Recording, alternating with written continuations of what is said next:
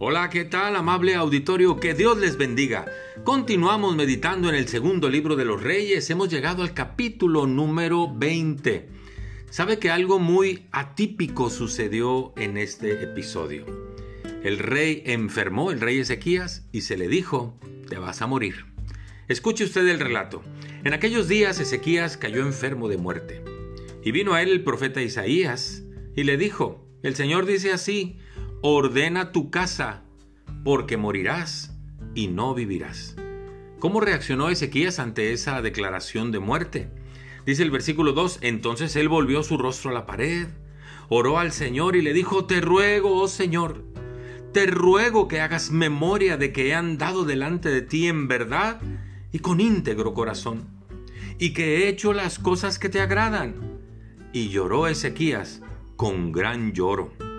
Dice el versículo 4 que antes de que Isaías saliera a la mitad del patio donde vivía el rey, vino palabra de Dios a él y le dijo, vuelve y di al rey Ezequías, príncipe de mi pueblo, así dice el Señor, el Dios de David tu padre, yo he oído tu oración, he visto tus lágrimas, he aquí que yo te sano.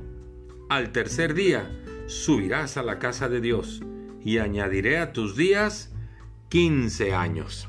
Le dije que es algo muy atípico. Usted y yo no sabemos el día en que vamos a morir. Pues aquí Ezequías lo supo, pero en un momento determinado Dios le añadió 15 años más. Este no es nuestro caso. Usted y yo no sabemos si vamos a vivir el día de mañana, si vamos a abrir los ojos después de esta noche. No lo sabemos realmente. Así que me quedo con la frase, ordena tu casa porque morirás y no vivirás. Usted sabe que la vida es corta, la muerte es segura y la eternidad muy larga. Sea el tiempo que Dios nos quiera tener aquí en esta tierra, creo que vale esta frase, ordena tu casa porque morirás y no vivirás.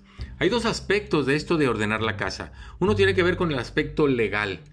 Usted ya tiene hecho su testamento, ya tiene ya dejó por escrito las cosas que quiere que se hagan de cómo se van a distribuir lo mucho o poco que usted tenga, de, quién va a ser la casa o, o, las posesiones que usted tiene, cómo va a ser su funeral, ya está preparado el terreno y lo demás. Bueno, pues ordene su casa. El otro aspecto, y es el más importante, hablando de la casa como su vida. Ordena tu vida, ponte a cuentas con Dios, porque vamos a morir y esto es seguro. Dijo Jesucristo, y esta es la vida eterna que te conozcan a ti, el único Dios verdadero, y a Jesucristo a quien has enviado. Reconozca a Jesús como su Señor y Salvador y ordene su casa. Muchas gracias, que Dios le bendiga, hasta pronto.